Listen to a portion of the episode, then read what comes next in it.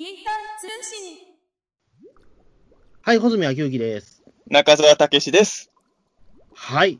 じゃあ本日はですね、まあ、あの、ゲゲゲの鬼太郎の第6期のですね、はい。えっ、と、まあ、ど、人気投票ランキングでいうタイトルで大丈夫ですか？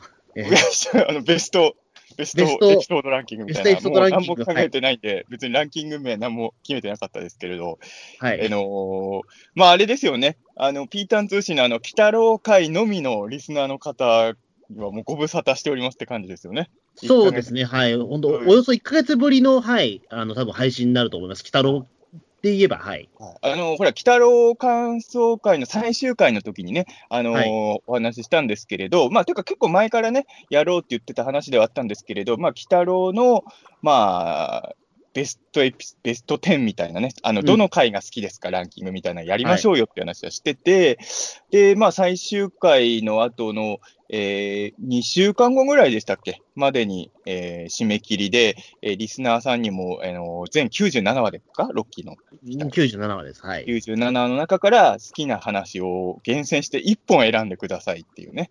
えーそうですね、ではい。まあ、それを集計して、まあ、リスナーさんのランキングも発表しつつ、まあ、僕らもあの2年間、感想6期来たろ語り続けてきたんですけど、僕らは、まあ、ベスト10を発表するっていう。うん。ね。まあ、結構これだよね。1年、放送1年目終わる前ぐらいからこれはいつかやろうって言ってた企画ですもんね。そうですね。もうあの結構最初の時点から、そのリスナーさんの方からもね、あのまあ、ちょっとベスト10的なものをちょっと聞きたいとか、うん1年終わった時点でもリスナーさんの方からもう、あのなんかその、今の、まあ、1年目が終わった時点でのちょっとトップ10聞きたいですみたいな話を、うんえーあったと思うので、結局、ちょっとね、いろいろ、まあ、他のスケジュールとかの兼ね合いもあって、まあ、本当にもう放送が終わった。で、本当だったら、あの、放送、鬼太郎の放送が終わって、まだその、なんていうの、熱が全然冷めきれてない、冷めきってない、放送終了から1ヶ月もしないうちにこういう会はやれればよかったなと思うんですけど、気がつけばもう6期の鬼太郎終わって、ね、1ヶ月以上経って、そうですね、はい、3月の、まあ、えーだっけ、3月のまあ29日に今最終回という形で、はい。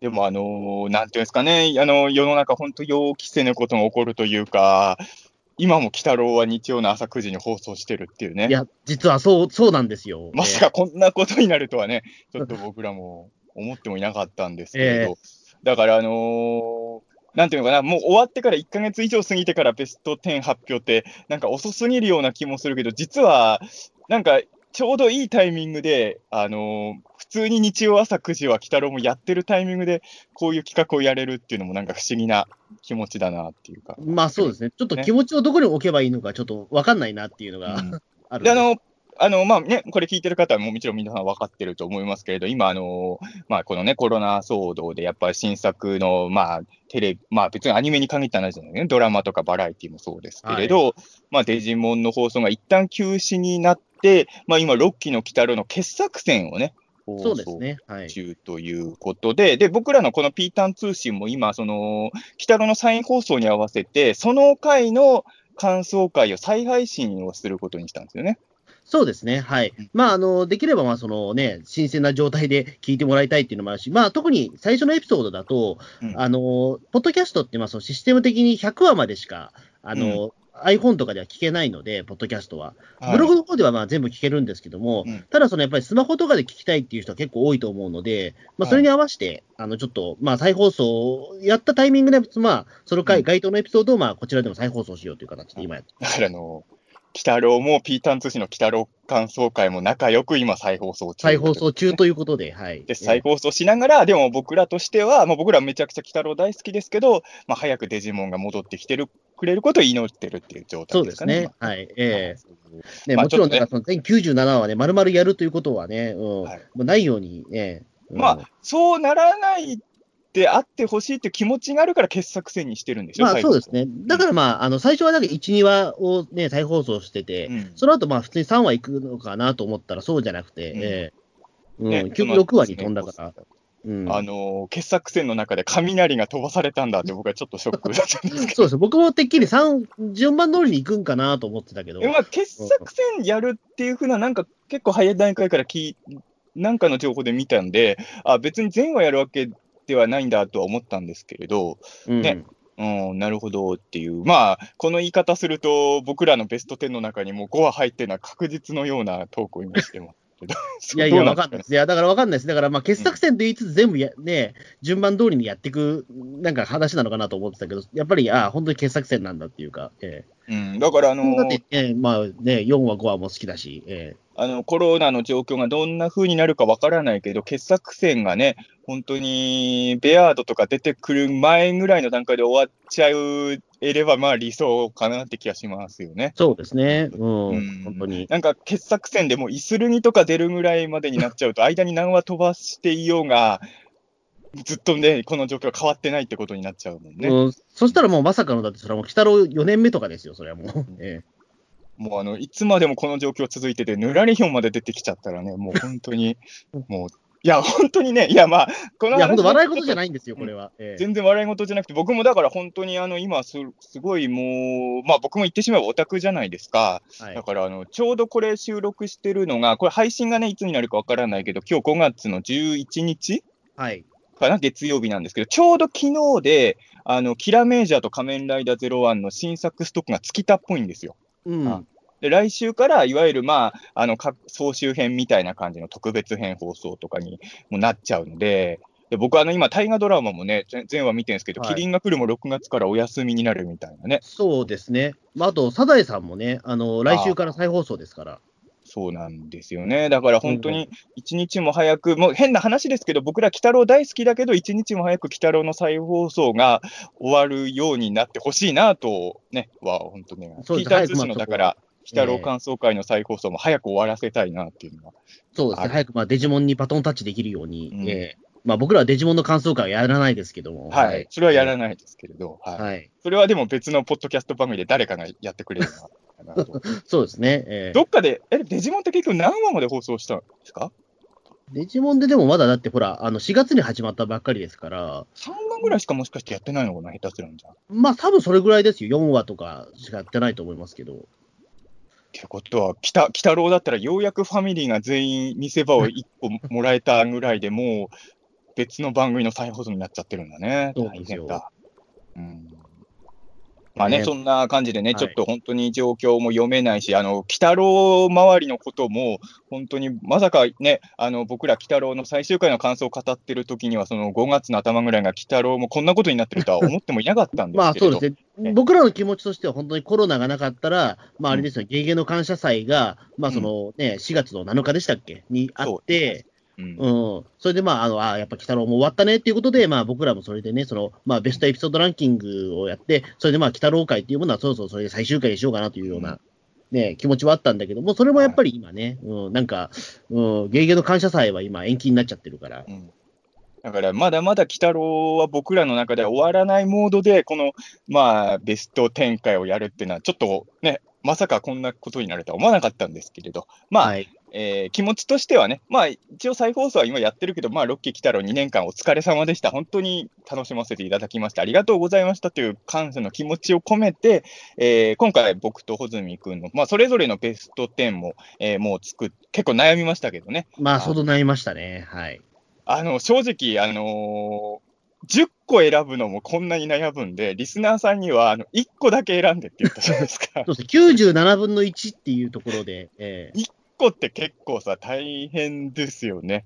あのーそうですね。10話選ぶのにこんなに大、しかも、まあ、これはちょっとね、あの、今更言うなよって話なんですけど、あの、もちろん僕らも結果知ってるんですけど、あの、リスナーさんの、あの、穂積君が何ベスト10選んだか僕もまだ知らないんですけど、あのー結果を見ると、リスナーさんにも3作品ぐらい選んでもらってもよかったのかなって、今更ながらちょっと思ってるんですが。そうそうですね。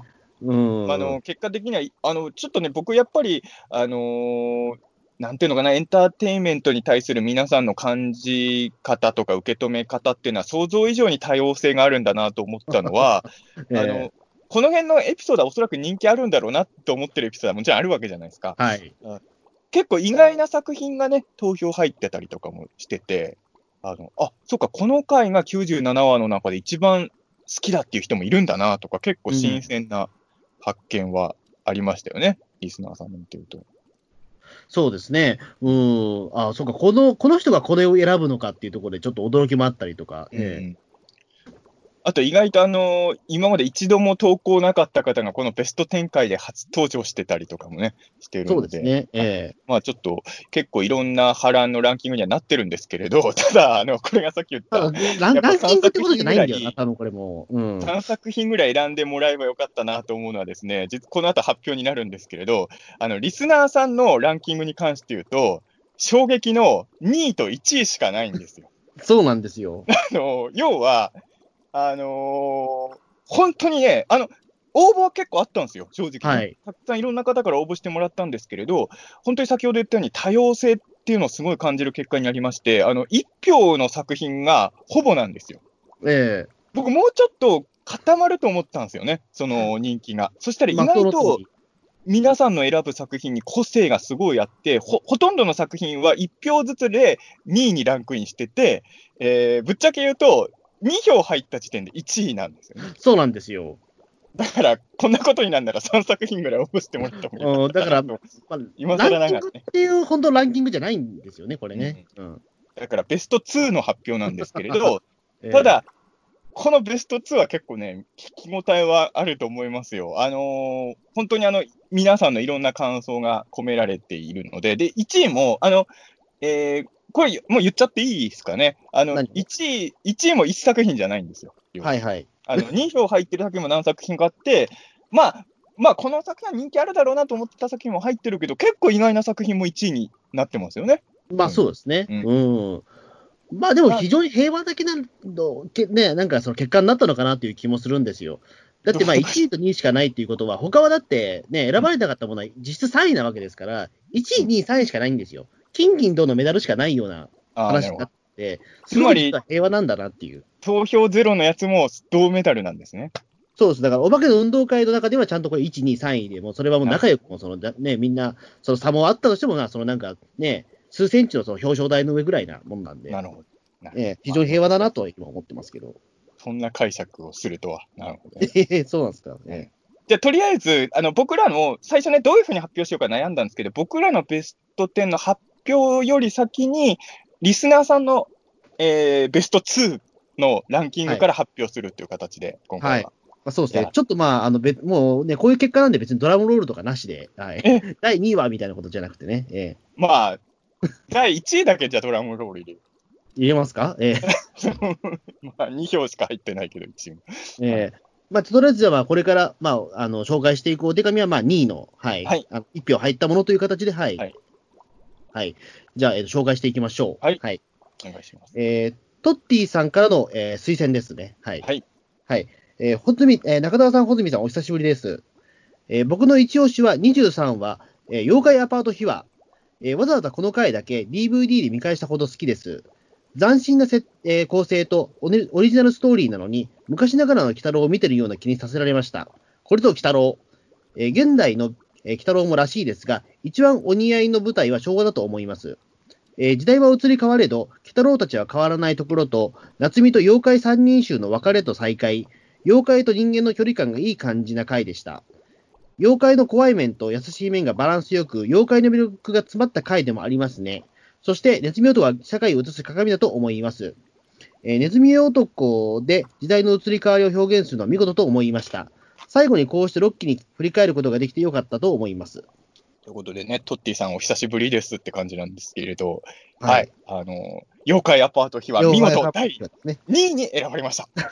はい。えいや、でも、いや、あのーそうですね、僕も妖怪アパート秘話すごい好きな話なんで、ーはい。うん、あのーまあ、だからそうなんですよね。あのー今の鬼太郎も描きつつ、まあ昭、昭和の時代の鬼太郎を描くみたいなね。うん、大変ね。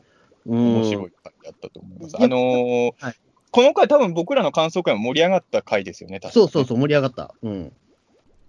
正直、あの、この話一本でも単品としてすごいよくできてて、あの、この回のゲストの夏美さんとかも、割とこの人を主役に深夜アニメとかラノベ何冊か作れそうでね。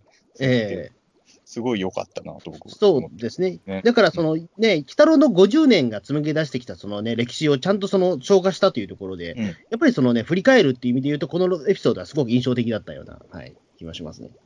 その過去のね、振り返る時代も、その鬼太郎の1期とか2期とかね、3期の放送中の時代にちゃんと合わせてきてるってやったりがね、うん。なんか、なんか、あの、いろんな見方ができて楽しい回だったと思います。ということで、あの、よかやパート日は第2位。いいです。ねはい。はい。はいで、まだまだ2位が。はい。じゃあ続いて2位の発表です。はい。はい。はい。えっ、と、ゆうすけさんからの、えーご推薦です。えー、6期エピ、6期ベストエピソード。いろいろ迷いましたが、やはりアニメーションという観点からの、えー第1話、えー妖怪が目覚めた日に1票を投じます。えーこの回は唯一清水総監督で、えー、鬼太郎マナが描かれている、えーまた、伸び上がりや夜の渋谷の街の映像処理の綺麗さなど、この回の雰囲気は他の話数と比べても完成度が高いです。あなるほど。創第1話作官です。ね。創作官あ、ですね。ごめんなさい、創作官ですね。はいはい。創作が監督の。はい。作画監督で。確かにあの1話は、あの、それこそつい2週間前に再放送やってたじゃないですか。うん。僕も久々に見たんですけど、あの、やっぱ、あれなんだよね、あの、お話としては、本当につかみって感じなんだけど、うん。すごい見見れる回ですよね。うん。なんか本当に、妖怪もんの雰囲気っていうのがすごい出てて、うん、いい回だったと思いますそうでね。すね。やっぱりこの1話だけを見たら、まあ、その、ロッキーってなかなかそのね、あの、本質としてはつかめないんだけども、本当にその、なんか出だしのジャブとしては非常に良かったんだなと今結構思ったりとか、うん、うん。結構1話を見たとき、まあ、そのね、えっ、と、そのは、まあ、ピータン通信のさ感想会も僕は一回聞いたんですけども、うんうん、やっぱりちょっと2人とも戸惑いがちょっとあったじゃないですか、やっぱり。そうなんですよね。ええあ、こんな感じにななるんだ、みたいな感じの。えあの、1話は本当特にそうだったんだけど、最初の頃って本当ロッキーの鬼太郎がどういう感じの路線に行くかが全く読めなかったんですよね。えうん。うん。だから、確かに1話っていうのは、その、本当にもう映像のインパクトだけ、だけっていうことはないけど、ええそれだけで押し切って、でも逆に言うと、これ見せられちゃったら2話見るしかないよねっていうふうにはなってたんで、1話としてはすごい良かったって思うのかなと思いますね。まあ、このうん1話がなかったら、我々の全話感想やってなかったですからね、多分ね。ええ まあ、そうですね。ええここで多分みんなね、ええネズミ男も出て、ファミリー全員出てたら多分やんなかったかもしれない。ええもう再放送に合わせてさ、あの久々にあのーやっぱり感想会も聞き返してるんですけれど、はい。あの第2話の感想会聞いたらさ、結構、穂積君が前半でさ、これ、下手すりゃ全話感想やることになっちゃいますよみたいなこと、結構早めに気づいてたんです、ね、そうなんですよね。俺はまさかそんなことになるとは全く思ってなかったんですけど、うん。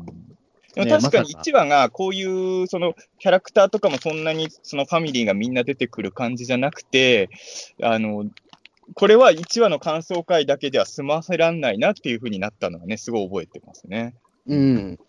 そうですね。まあ、本当にだから、その渋谷の街の撮影処理とかもね、うん、やっぱり今見、いわゆるとやっぱグッとするしね、うん。うん。あのやっぱりその1話に関して言うと、再建した時のが面白いですね。うん。そのもちろん最初見た時のインパクトっていうのもすごかったんだけど、やっぱり最初に新しい鬼太郎始まるっていうモードで見た時は、面白いって感じるよりも先に、このシリーズはどういう方向性に行くんだろうって、こっちはやっぱなんか探りで見ちゃってたところがやっぱ強くて、うん。だから今見た方が明らかに面白いって純素直に思える1話だなそうですね。まあ、まあ、こういったちょっとそのね、新型コロナっていう、まあ、未曾有のそのね、ハプニングによって、まあ、そのね、最終回が終わった数週間後にまた1話が見れたっていうのは、実は結構ね、そこで魅力気づいたっていう人も俺結構いるような気もしますけどね、やっぱり。ええそうでしょうね。うん。うんまあね。じゃあ次、えーはいの次の第2 2位をお願いします。はい。えーじゃあ続いて第2位の発表です。はいはい。えー、望月さんからの、えー推薦です。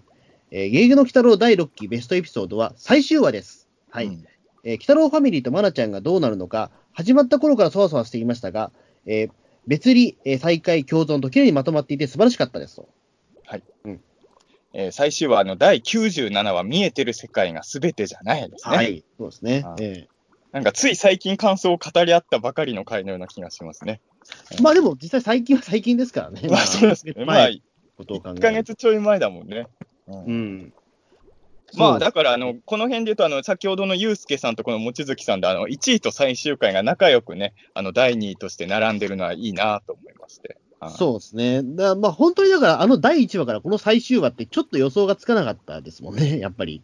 ただあれですよね、これ外してたけど、僕、確か、えっ、と、感想会でも僕ら言ってたけど、1話の時点では、鬼太郎に弓矢撃ったやつ、ぬらりひょんだと思ってたから、意外とそこはね、あの、ある意味、1話見終わった後の予想通りの結末だったと言えなくもないですけどね。言えなくはねえんだけど、あれはでも7しだったんだけど、うんそうそうそう。うん。でもまあそこはちょっとね、まあ遠からず、近からずみたいなところで、うん。だそうなんですよね。だからその、まあ別売り再開共存って、まあ本当そうで、えーうん、こんな最終話になるとやっぱ大将にしても思わなかったもんな。1話は本当、つかみって感じだったんだけど、最終回は本当に綺麗に、あの、こんだけの要素をまとめたっていう感じです。あの、結構作りとしてはもう麻薬のような感じでしたよね。うーん。まあ、だからやっぱりその、まあね、まあ、まなちゃんが多分2年間見てた夢的な感じのね、うんシリーズになったような気もするんですよね。そこはだから多分狙いだったとは思うんですけど。うんあの、やっぱ終わり良ければ全てよしっていう言葉もあるけど、逆に言うとさ、終わりがダメだとさ、なんか、それまでずっと面白くても微妙に感じちゃうこともあるわけじゃないですか。えだからちゃんと最後、なんか綺麗に、まあもちろん、その、欲を言えばね、ここはもっとこうしてほしかったとか、そういう意見がもう出てくるとは思うんだけど、まあ、十分な、ま、満足いく最終回をロッキーの鬼太郎が迎えてくれたっていうのはすごい嬉しかったですね。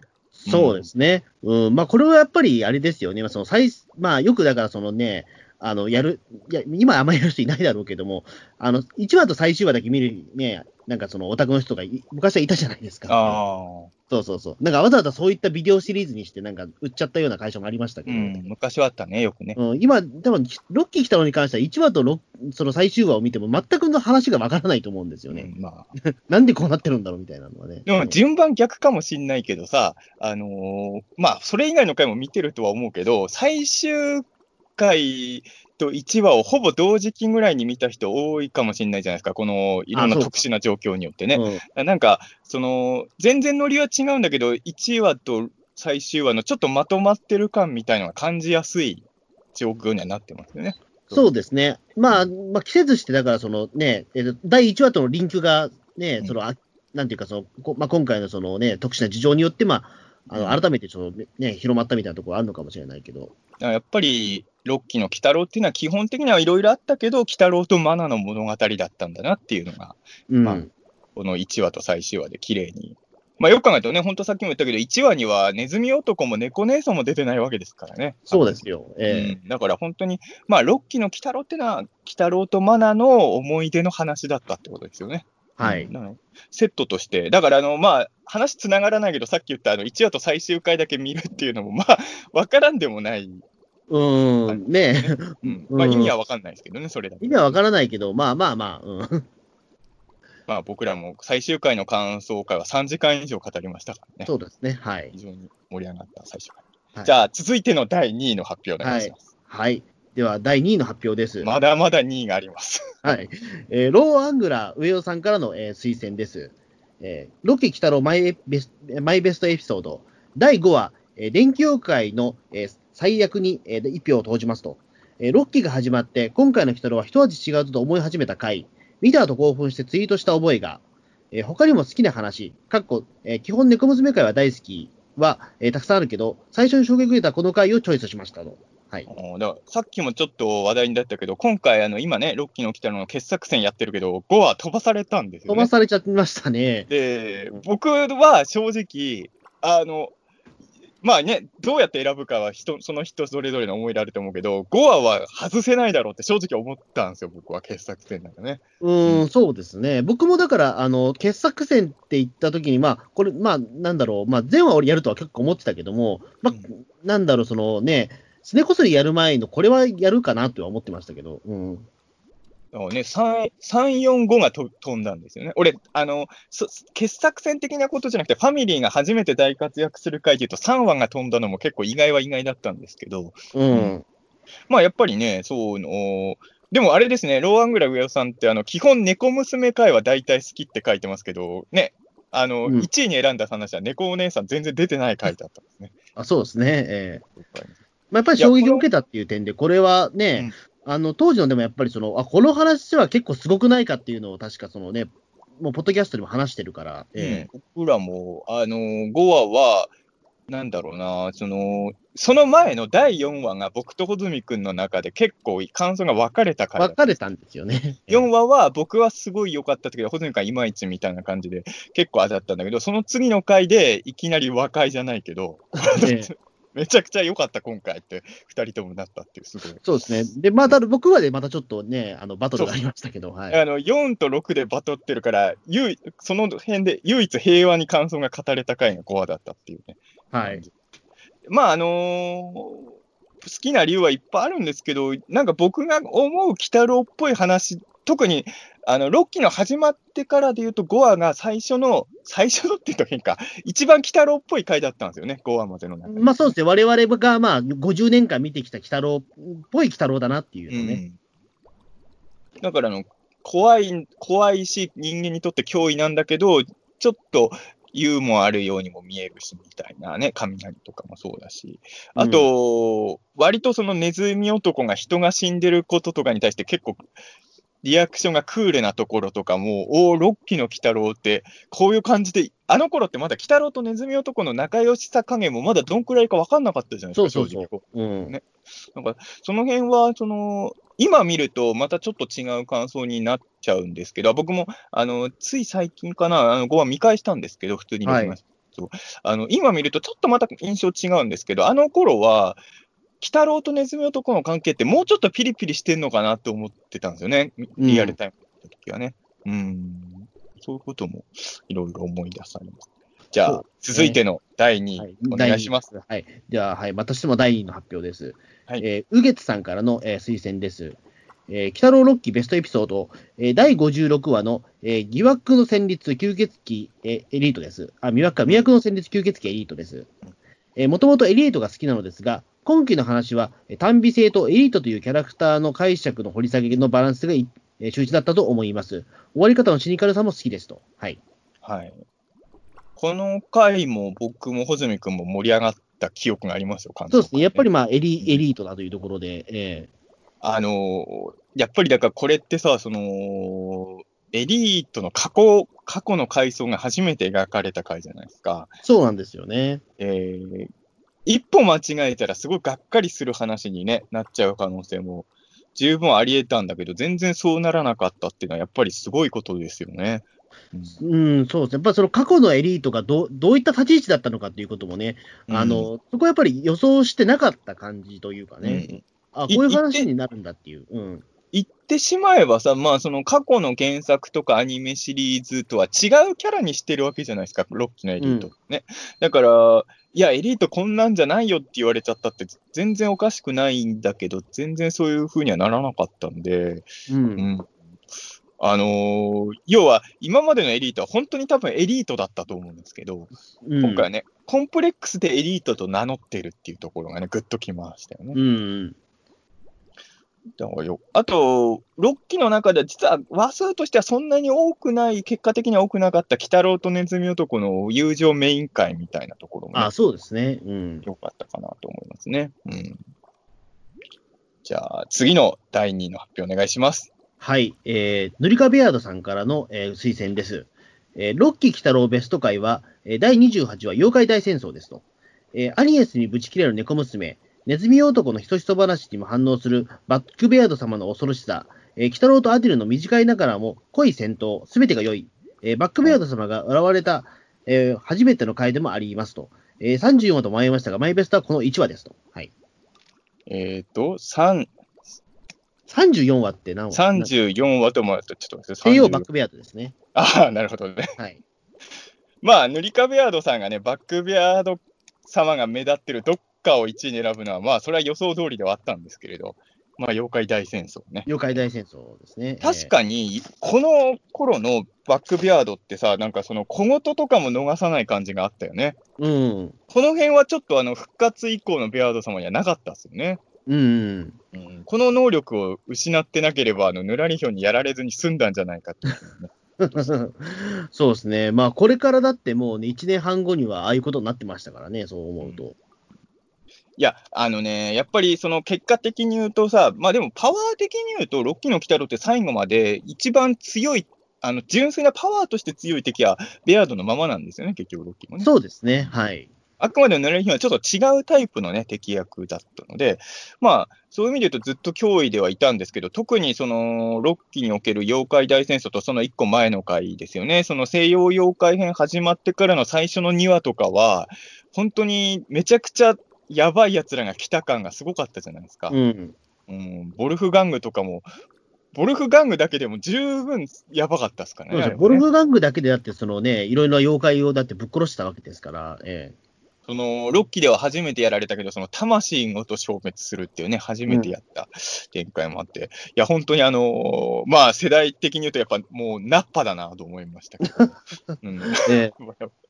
うん、だから、まあ、ベアードがもうフリーザみたいなもんですよね。まあそうですね。ええまあやっぱりそのね、フリーザーにしても、やっぱりいまだにね、そのやっぱり悟空のやっぱりライバルとしてやっぱりいるわけですからね。えだからけ結局さ、その後さ、セルとか魔人ブーとか出てきてるんだけど、やっぱりドラゴンボールの最大の敵役っていうと、フリーザっていうのがやっぱり一番多いでしょ、どう考えても。うんそうですね。ううんん、それと一緒で、まあちょっと、あのーヌラリンヒョンとは別サイドなんだけど、まあ、ヌラリンヒョンと並ぶやっぱり最大の強敵としての位置づけは、6期は最後までベアード様は守り抜いたのかなって気はね。うん、だそこはやっぱりまあね、あの非常にベアードさんは非常に、まあ、いいいい最後を迎えられたなというような 気はしますけど。いや、やっぱりね、一つ目タイタンで終わんなくてよかったなと俺は思うんですよ。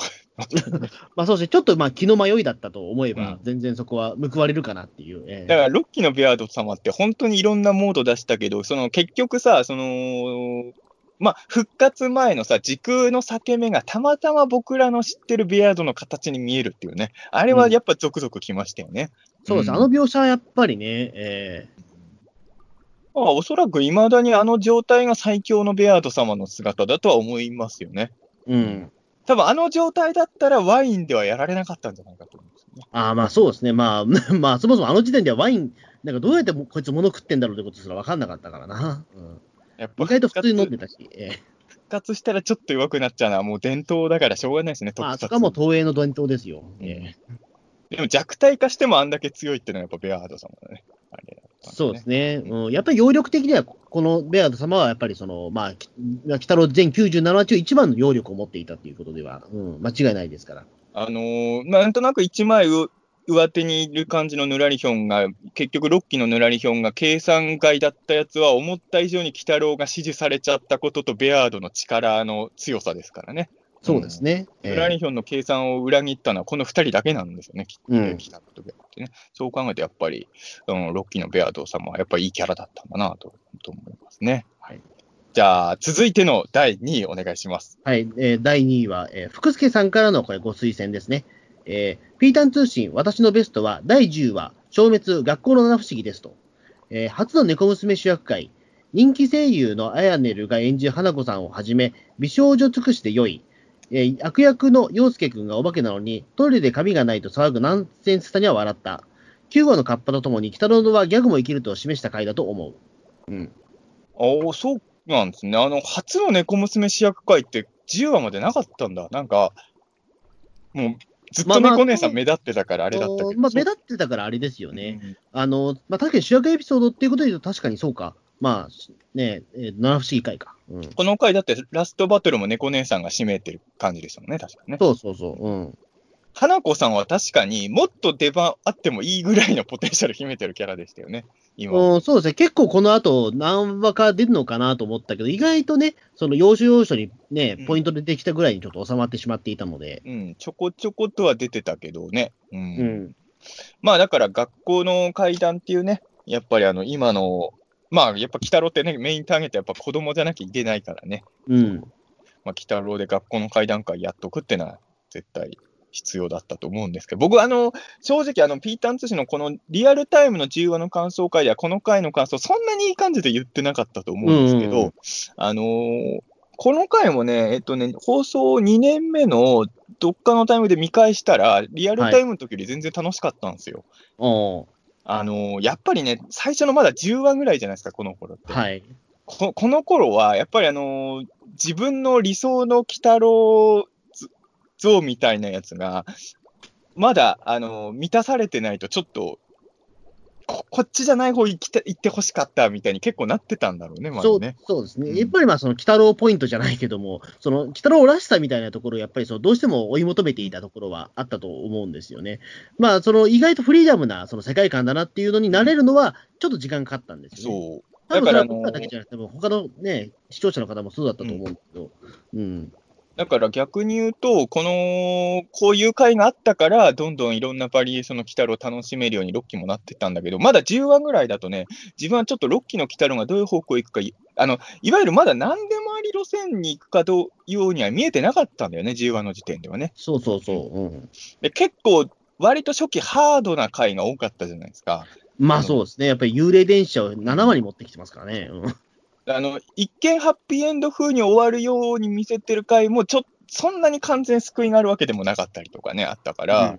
あの、そういうのにちょっと、まだしょ一桁台の頃は、話数一桁台の頃は、そういうとこに痺れてたっていうのもあって、あれなんか、急になんかすごい、いや、全然子供によるのはいいことだけど、急にめちゃくちゃ子供によったな、みたいな、当時はね、えちょっと思ったっていう記憶があるんだけど、あの、久々に見返してみたら、純粋に面白い回でしたね、この、ね。えうん。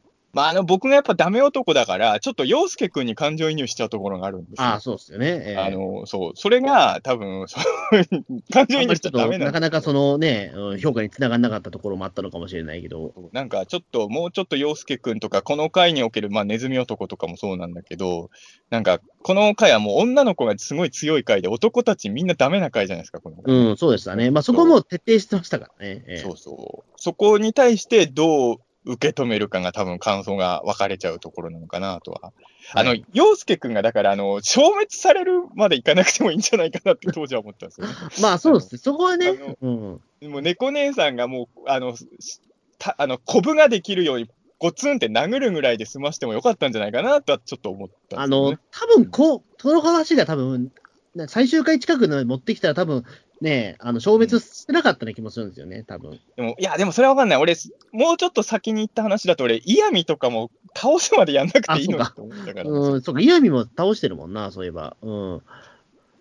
なんかまあ、この辺はね、あの難しいとこですけどね、あの鬼太郎ってさ、別に全部をたやっつけてる話じゃないから、うん、なんか、結構ね、た、あのー助けてあげてるパターンもあるから、これ、ね、魂に、まあ、妖怪におけるもう死生観がよくわかんなくて、魂が残ってんなら、まあ、いっかっていう見方もまあできるんですけど、うんなんか、洋介くんとかね、ほんと、2、3発小づくぐらいで済ましてもよかったんじゃないかなって。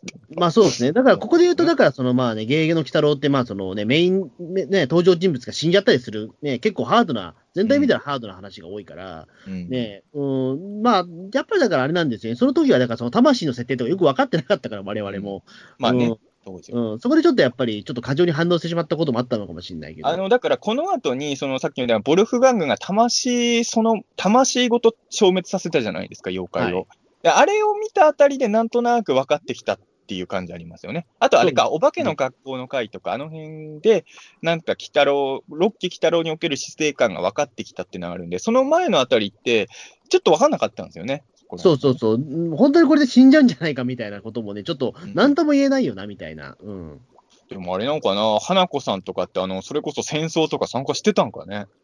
まあ、どうなんですね。ねうん田舎、戦争にはいなかったから、さすがにあの辺はやっぱ恩恵派だったのかな。ねえ、どうなんでも有名妖怪ですからね、言うても。うん、すぐやっぱりね、学校のそのね、うんね、すぐいるぞってことですぐ引っ張り出されちゃう可能性も。なんかね、まあ、花子さんとかも牙向いてきたらちょっと怖いからね、やっぱね。ねうんだから戦争であの、ゆうたくんを襲う花子さんとかちょっと見たかった気もね。うんまあ、もしくはもう人間にもうなんかね、化けちゃってる方ですよね。多分そういったやつも多分いたと思うんですよね、多分戦争時には。うんちょっとね、そう、あのーまあ、3話しかないから、その、しかも戦争来てからだと実質2話ぐらいしかないからあれなんだけど、あの、あの辺の妖怪たちは戦争に参加してたかどうかとか、いろいろ気になるやついっぱいいますよね、そう考えるとねうん、本当にだから尻尾巻いて逃げちゃった人も多分ね、いるだろうし。え えまあ、みんながみんな戦争参加してたわけではないだろうからね、おそうねそうそう。ねうんじゃあ、続いての第2位の発表お願いします。はい、えー続いての第2位はですね、コニャンさんからの推薦です。はい。えーゲゲゲの鬼太郎第6期のベストエピソードは、えー熟慮の末、えー歴代猫姉さん声優の総出演の39話、えー、雪女、えー、純白恋愛白書を選びますと。えー、ゆきさんは4期猫娘の西村ちなみさん、えー、猫姉さんの紫の髪やスカートの質感など、4期をふ、えー、踏襲だけに親友という設定で、少女ゆめかさんとの共演はナイスな演出。えー、沼御前は5期猫娘の、えー、今野ひろみさん、凶悪な、えー、反面、間の抜けた面もあるよ女妖怪で、えー、勘違いから鬼太郎に惚れて、猫姉さんに嫉妬されるユニークな展開。恋愛ゲームの愛の教えも、えー、ゴキ猫娘を意識したデザインで、今野さんの二役の演技も5期を思い出して嬉しかったです。えー、ゆきさんの母は3期猫娘の三田三田優子さん。えー、娘の前では上品な敬語でしたが、一人だと、えー、姉子口調で、えー、3期猫娘を放出させました。えー、3期猫娘はスタッフさんも気に入られて、密かに、えー、3, 3サイズが設定されたのも三田優子さんの声のお色気演技によるところが大きかったそうですと。はい。まあ、あれですよね、あのー、ロッキー来たろって声優さんのサプライズも結構多くて、まあ、それ言ったらそもそもさ、目玉親父のキャスティングの時点で、それはあったんですけれど、そうですね、ええ、そういうなんだろうな、歴代のキャストさんを呼ぶ時の使い方が、やっぱ非常におお上手だったというか、うまいというか、うん、そのね。だそういう意味で言うと、この回のね、歴代猫娘声優さん総出演っていうのは確かに、やろうと思ってもなかなかやらないですからね、こう、ね、そうそうそう。うん、うん。個人的には、あの、まあ、そのね、戸田恵子さんの目玉親父をちょっと別格だとすれば、やっぱりゆめこちゃんの復活は結構、モンローはびっくりはしました、ね、あれは結構、だからそのね、まあ、な、なかなかそのね、その、えっ、ー、と、ゆめこちゃんの声優の方って、まあ、ずっとその、ね、えっ、ー、と、ちょっとげ、その、まあ、声優界ちょっと離れてた時期もあるので、うん、あの、まあ、ちょっと5期の方、とね、その6期とか登場できないのかなと思ったけど、ね、最終回間際で出ましたからね。うん、そうね。だから、ああいう、やっぱり、なんだろう、僕、まあ、そんなに僕、声優さん同行で見るタイプの人ではないんですけれど、そういう、まあ、比較的ライ声優さん業界に対してライトな僕から見ても、すごいお、このキャスティングが面白いっていうのが、ロッキーは多かったですよね、確かに。そうですね。うん。そこはやっぱりまあ本当に50年のやっぱり積みか、上げてきたものはね、うん、そこを非常に総決算的になってたような気もするし、うん、やっぱあのー、僕は5期の猫娘とかも好きだったからさ、そう、ちょっとね、あのー、さっきここにもあるけど、その恋愛ゲームのキャラがちょっと5期の猫娘っぽいデザインのとことかもちょっとグッときましたよ、やっぱね。うん。やっぱ思い出すんでしょうね、でも声優さんもね、10年前とか20年前とか30年前とか、私も鬼太郎アフレコやってたなとか絶対思いながらやってるんでしょうね、それね。そうですね。やっぱりその10年周期でやってたっていうのも大きいですし、うん、まあそういうシリーズってやっぱないないですからね、やっぱり。うん。まあ確かに面白い。じゃあ、うん、続いての第2位お願いします。えっ、ー、と、EP さんからの第2位です。はい。はい、えー、まだ第、えまだ70話ぐらいしか見ていませんが、えー、一番好きなのは、あずき連合の話です。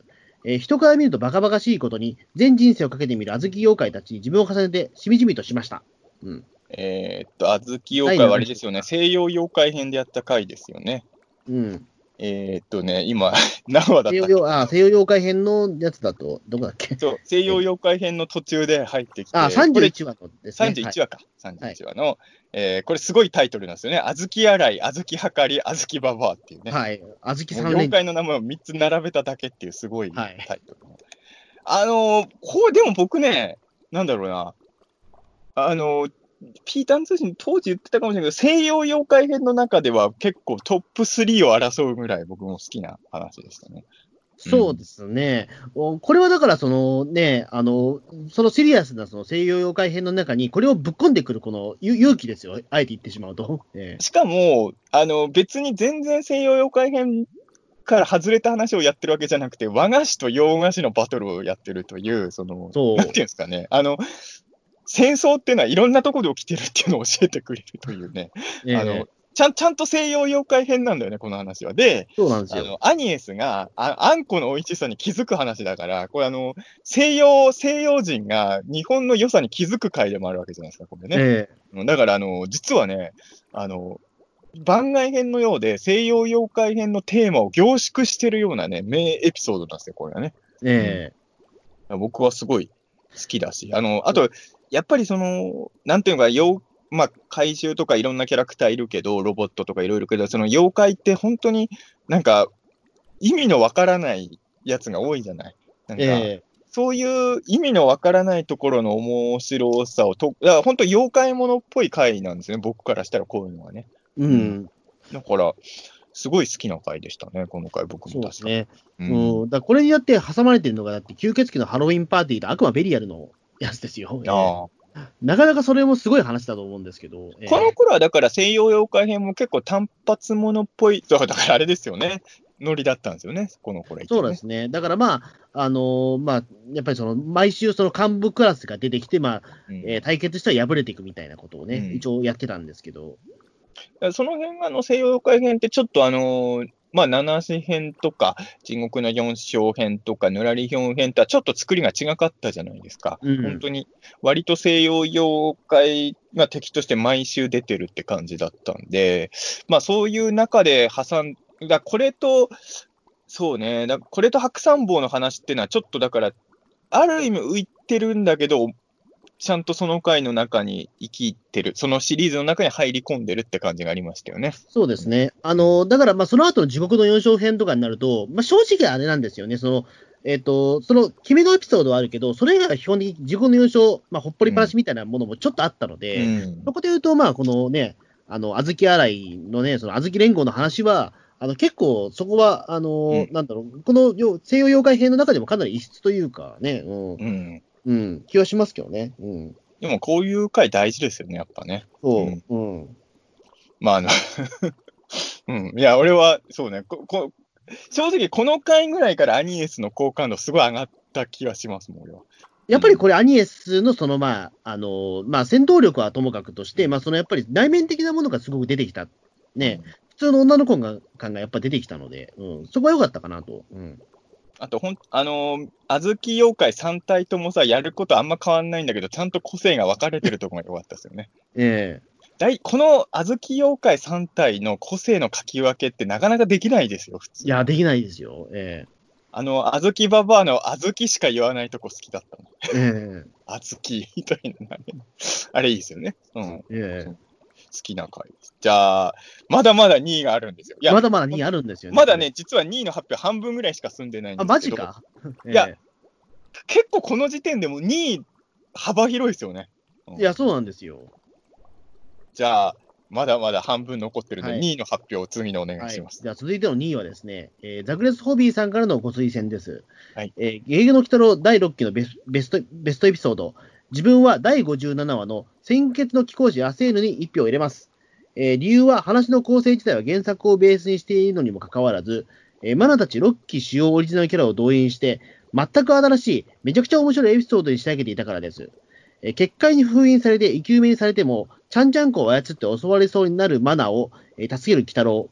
えーマナも守られるだけではなく、マンモスが掘ったであろう深い穴を制服を泥だらけにしながら、えー JC の、えー細腕で、えー必死に掘り返して、えー鬼太郎を救出することが、ところがすごく良かったですと。えー個人的にはマナの活躍の中で一番好きなシーンです。えー最終回で、鬼太郎がマナに呼ばれて、アラザルの地から帰還するのも頷けますと。えー他にも、砂通信で、え海外から手助けするアニエス、最後に化け火で、化け火の力でアラセーヌを容赦なく、え滅殺する、えーイスルギ、主人を失った悲しみが後のシノボンと重なるマンモスなど見どころが満載ですと。えー、ロッキー・キタロでは珍しい、一旦木綿のキタロが見られるのもポイントが高いです。はい。ザクレス・ビーさんね。はいもう、熱いですね。えー熱いです。甲府星人作ってる人ですよね。そうですねえうんいや、あのーこの回はね、そうなんですあの予告の印象と本編みたいなのが結構違ってて、僕も良かったですね。ーうん。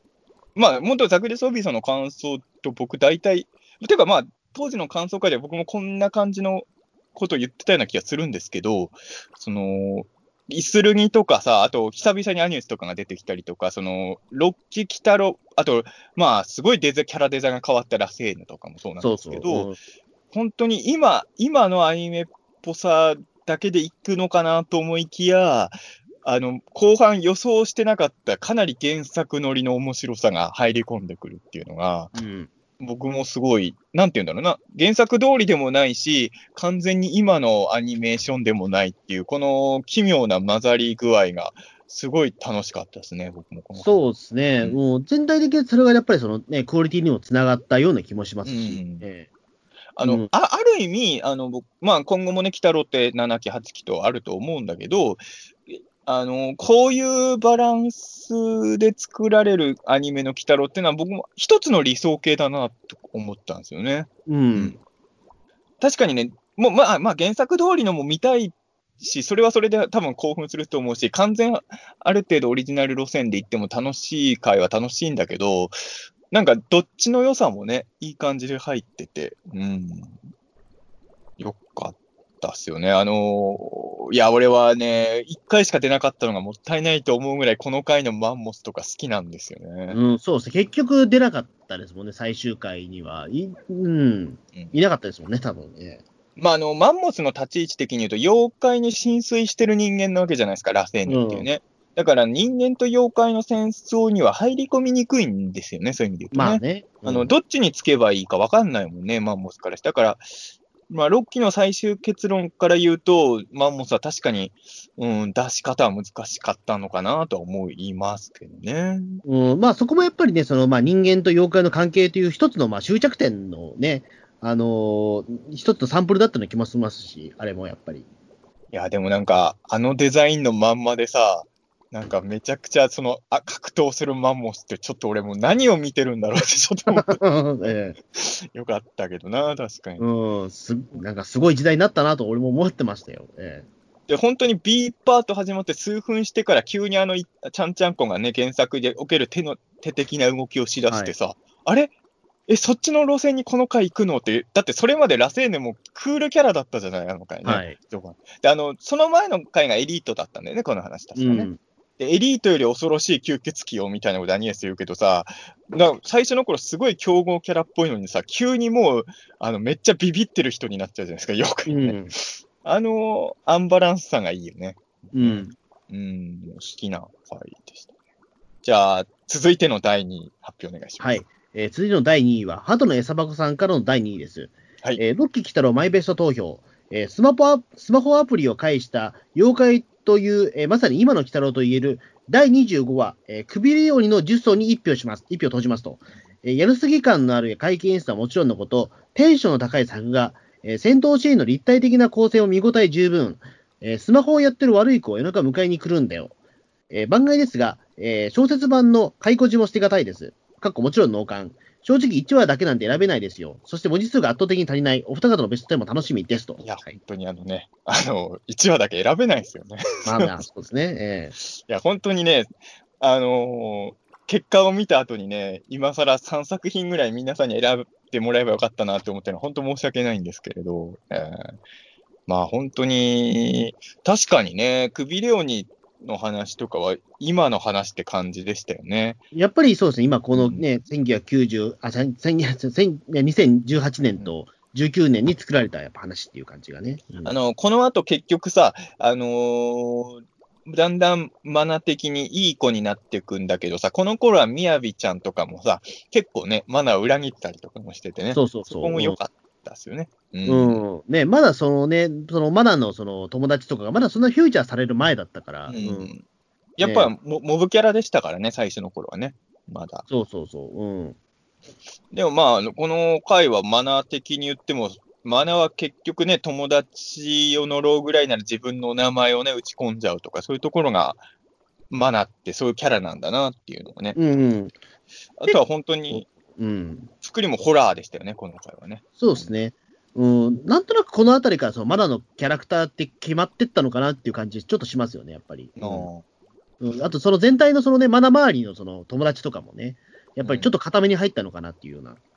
まあ、あのーこの頃から相馬たちよりも雅の そう時代が来だすんですよね。まあ、もうとりあえずマナ周りの方が話が作りやすいのかなんなのかわかんないけど、ええタヌキの頃はまだ相馬の方が目立ってたからね。そうそうそう。うんタヌキ多分13話とかあの辺だもんね、そう、まだワンクール目ですからね。うんうん、だんだんこの辺から、やっぱり女友達の方が物語作りやすいぞってなりだしたのかもしれない、ね。そうそう、ええそう考えると結構その後のロッキー・キタロウの、なんだろうね、あの流れを作った回だったのかもしれない作った回なんじゃないかっていう。ええまあこういう、まあ5期の時もね、ネット使った妖怪とかも出てきてたけど、まあ、10年後とかがどういう時代になってるかわからないけど、やっぱり今の時代にあるアイテムに合わせた妖怪を出していくっていうのは、まあ、今後の鬼太郎は継続してほしいところではありますよね、本当にね。ええあのーねえ、まあ、どうなんだろう。あのーマスクの妖怪とかですかね。マスクの妖怪ってな、ななんだいや、今はみんなマスクとかじゃないですか、やっぱ時代が。もうスマホよりマスクのが時代を象徴してるからさ、あの、7期、7期が再来年とかだったら、消毒液に絡めた妖怪とか出てきそうですよね。まあそうですね。ええね今だからその口先女みたいな、時々だからそのアマビエと一緒に口先女も今マスクつながりで、ねよくツイッターでファンアート見るけど、うん。確かにそうだね。アマビエばっか目立ってるけど、口先女もちょっと今はそうですね。だからね、口先女が口をは、ね、そのマスク外したら、あの、エチケット以外だからね、白みたいな風に怒られるみたいなね、なんか漫画をたくさん見ましたけど。でもこの間すっごい久々、最近やっぱりあの出かけてないんで、あの書店さんとかもあんまり実は行ってないんですけど、久々にちょっと用事があって書店さん寄ったらさ、あの本の一番目立つとこ売り場あるじゃないですか。はい。そこに並んでたのが、あの、100日後に死ぬ、要は、和に、和にコロナアマビエの本が3冊並んでた。ええこれはこういう時代なんだな、今は、って思いました、ね。うん、なんかすごいね、2010年2020年の3月って感じしますよね、めちゃめちゃ。うんそうね。ええ まあ、それを見たのは、えっ、と、4月の終わりぐらいかなだった。まあそうですね。でもまあ、アマビエの本もね、だって今結構いろんな本屋で見るようになりましたしね、あの、シールブックみたいなやつ。えいや、だから俺は本当にさ、あのー東映さんなのか、水木プロなのかわからないけど、意外と語気を押さないのがさ、こここで奥ゆかしさを出したくてもいいのにって、やっぱすごい思っちゃいますけどね。えでもほら、鬼太郎公式化でも、それなんか、その、着ぐるみキャラクターを使ってるなんか、診察取ったじゃないですか。なんかやってたけどね、確かに。うん、アマアマビエってなんだろうみたいなの。でも、ああいうことはでもいいですよね。まだその、鬼太郎の、まあ、本放送が終わっても、まだあれができるっていうのは。ええうん。やっぱり、なんか妖怪が話題になった時に解説する役としては、鬼太郎以上にふさわしいキャラいないですからね。そうですね。だから、あのシリーズはちょっと続けてほしいですね。うん確かに。確かに今後もね、それは。そう。で、偶然ね、その撮影段階でも必ず野江さんもやってくるみたいな 風にしてほしい。ええそれ、もしそれ毎回偶然だとしたら、布江さん何らかの妖怪だと思う まあそうですね。もう野江さんも実は妖怪化してるんじゃないかみたいな。はい。えー、じゃあ、まあ、僕らのね、えーベスト10もこの後発表になるので、えーはいお楽しみにということでね。はい。はいあ、そろそろね、2位の、2位がね、あと、あ、2位残り2つですよ。ようやくちょっとそこが見えてきましたね。はい。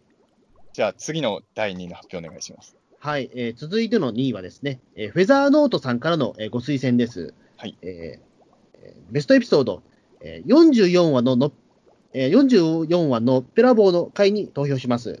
えーチャラ男というアイドルの仮面をかぶり、タレントとしてしっかりした顔を持てなかった淳よりも、むしろのっぺらぼうの方が友達というブレない顔をしっかり持っていて、おかげで淳はヒーロー、えーオタクタレントの顔を手に入れる。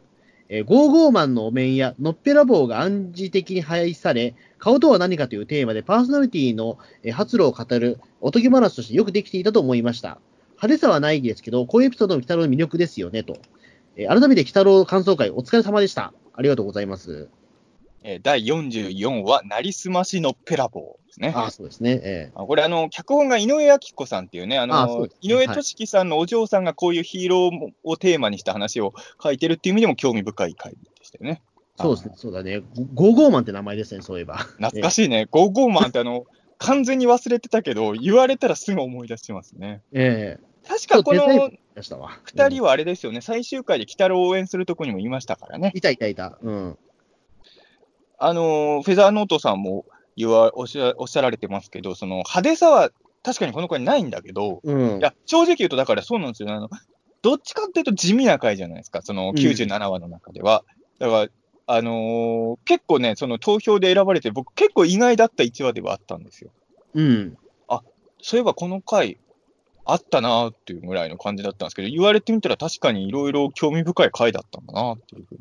そうですね。うん。な結構懐かしい。です、確かに。ね。え。あのー、淳くんか。えはい、淳くん。あのー僕らはもう、もう身内にしか通じないけど、もう伊藤博樹くんかなと思いながら。いやいや、ええ。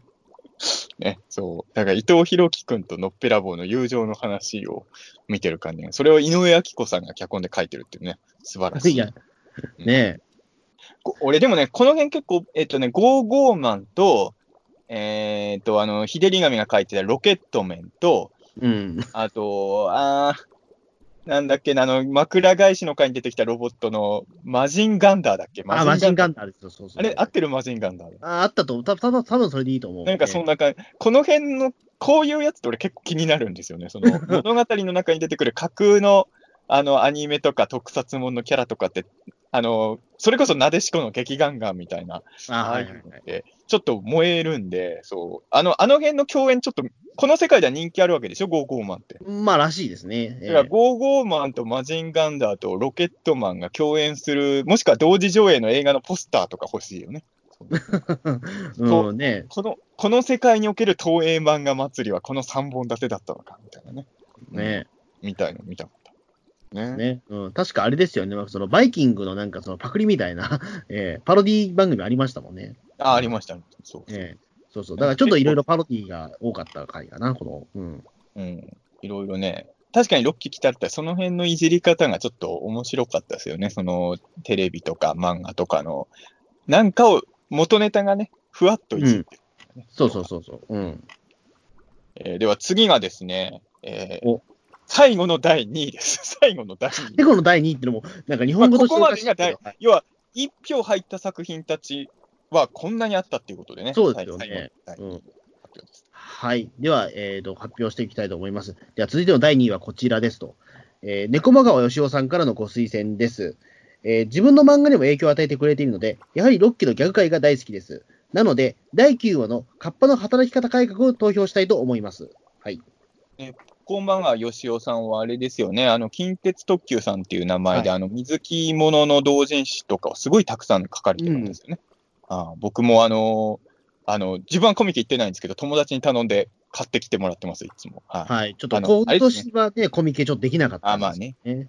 あのえ俺、えっ、と、俺の、俺のじゃ、俺の猫娘がこんなに可愛いはずがないとか、あの辺の、ですよね。うんあの、よくツイッターであの、ベアード様の絵でバズってるからですよね。ええマスクを配るベアード様とかね、とかね、書かれたりとか。あのー自分の漫画にも影響を与えるということで、まあ確かに、割と吉尾さんのやつってギャグ系の話が多いのか。まあ確かにそうですね。ギャグ界が好きです。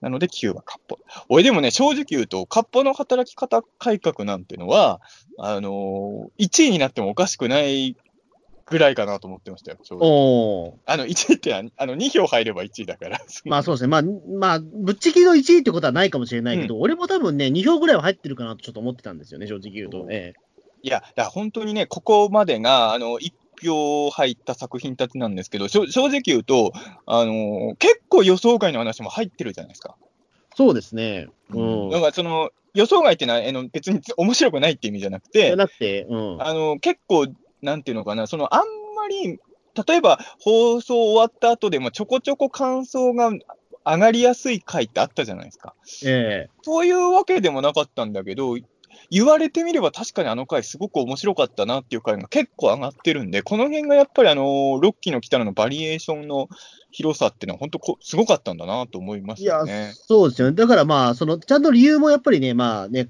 書いていただいているので、あの、そこで、でやっぱり、まあ、適当に選選んでるわけじゃないんだなっていうのはすごくわかるというか、ね、ただ単にマナちゃんがエロかったからこの回に入れますとか、そういうノリじゃないじゃないですか。まあ、それでもいいんだけどね。それそれでもいいんだけど、うん、ねなんかそういった理由じゃなくて、ちゃんと選んでるんだなっていうのは。あ、のーなんていうのかな、ヤフーのエヴァンゲリオン人気キャラ投票で青葉茂を1位にしたみたいなね、あの、いいたずらではないのを感じますよね。あの、ちゃんと好きなものに選んでるっていうのがね。そう。ね。だ、だから別にね、ガルバンのファンだからといって、そのね、あの、いや妖怪合コンの話をしてるわけじゃなくてっていうね。うんそうそうそう。えおびっくりしたんだけど、ガルパン、あれ、俺が見たやつかな俺、ガルパン全然マニアックに見てないじゃないですか。えはい。あれ、今、キャラクターの名前もパッと出てこないんだけどさ、この間、たまたまガルパンのキャラ人気投票みたいなやつをちらっとネットかなんかで、ネットで見た、目にしたんですよ。うん。そしたらさ、あの、アンツヨ高校の子が1位なんだよ。ああ、そうですよ。でも結構昔からですけど。そうなんだ。ええはい。アンチョビいや、俺だから全然さ、あの、普通に見てたけど、あの、ガルパンファンの人とガルパントークみたいなのしたことなかったから、全然知らなかったから、すごい衝撃を受けましたよ。だって僕、だってそのね、アンチョのだってアンチョビの僕、誕生日イベント行ってますからね、僕、去年は。でも、他のも行くでしょ、別に。他のキャラのだってさ。他のキャラのだって行くでしょ、それは。あんまり、いや、僕、今、いや、ちょっとコロナで行けな行けてないけど、あーまあまあそれはあるとイベントに行ったら僕、アンアンチョビだけなんですよ、実は。えーあいや、だからね、全然知らなかったんで、びっくりしましたけどね、こういう、だから、まあ、ちょっと話、鬼太郎に関して言うと、でもガルパンとかと違って、あの、はい鬼太郎ファンの感想の声って、僕はまあ、自然に入ってくる場所にいるじゃないですか。はい。それでも僕結構意外でしたし、し正直だからあの、こんなにみんなの意見が分かれるんなら、あの、一人3作品ぐらいやっぱり もうこれ何回目だっていう。いや、俺て、絶対固まると思ったんですよ。偏ると思うなるほどね。まさかうんこんなにもみんなの感想に多様性、いや、こえ、意外じゃないですか、正直。いや、結構僕もそうなんですよ。あ、あの、なんかそのピータン通信でハッシュタグ流れてるものを見てても、あれ、なんか意外と皆さんバラバラなんだっていうところは、うんえなんかこれはちょっと僕がそのピーターン通信リスナーさんとか、鬼太郎ファンの方々の考えを全く読めてなかったんだなっていう結果がわかる第2位の作品たちで。でも本当に、あの1票しか入ってないっていうと、一見あれって思うかもしれないけど、これはもうすごいことですからね、1票。そうですね。あの、一票が結構お重いし、えーうん逆にだからその票が入ってない作品に対しても、やっぱりそのね、皆さんの愛着というか、やっぱりいろんなものと比較されての上のこの一票そう選んだはずですので、えいや、だこれは本当ね、すごいもうあの、誇れる銀メダルだと思いますね、2位いや、そうですよ。えで、1位のね、えー発表の前に、あのーなんですか、今週のハイライトではないか、なんか、今週のスポットライト的にちょっと番外編で1票入ってるえ まあ、なるほどね。はい。はい。えーえーっと。じゃあ、えー、とご紹介していきましょう。はい。はいえーハイライトですね。えーはい EP さんです。えーピータン通信、北郎感想会の、えー個人的ベストは妖怪アパートでした。えー歴代アニメのネタをしっかり拾う中澤さん、えー昭和歴史を調べて、えー調べ上げて裏取りをする穂積さんの連携プレイに、ピータンコンビの凄みを垣間見たような気がしますという。はい。EP さん。あのーこれはピーターン、あくまで鬼太郎感想会の中のベストワンもね、1票入れてくれたということで、あの、あの、EP さんあの、普通に鬼太郎の、えーベストは、あのね、あずき連合の会に入れてくれてる方そうですね。はい。あくまでも我々の今この勝手に配信してる感想会の個人的ベストっていう、ね。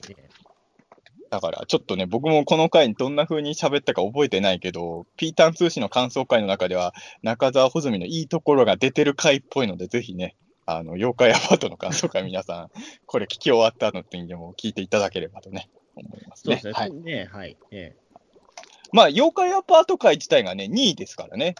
そう。うん、だから、あ、今、もう、このき感想会のやつも無理やり入れるなら、なんとなくあの、1.5票ぐらい入ってる。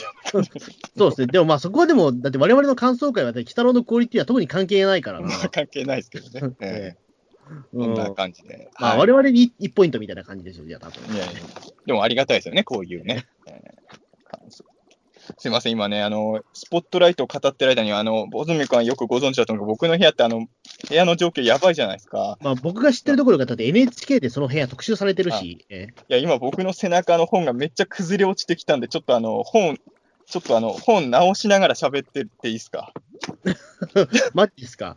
なんか最近それ多くないですか、なんか。ちょっとね、超ね、最近ちょっと、ま、並べ方が良くないのかな？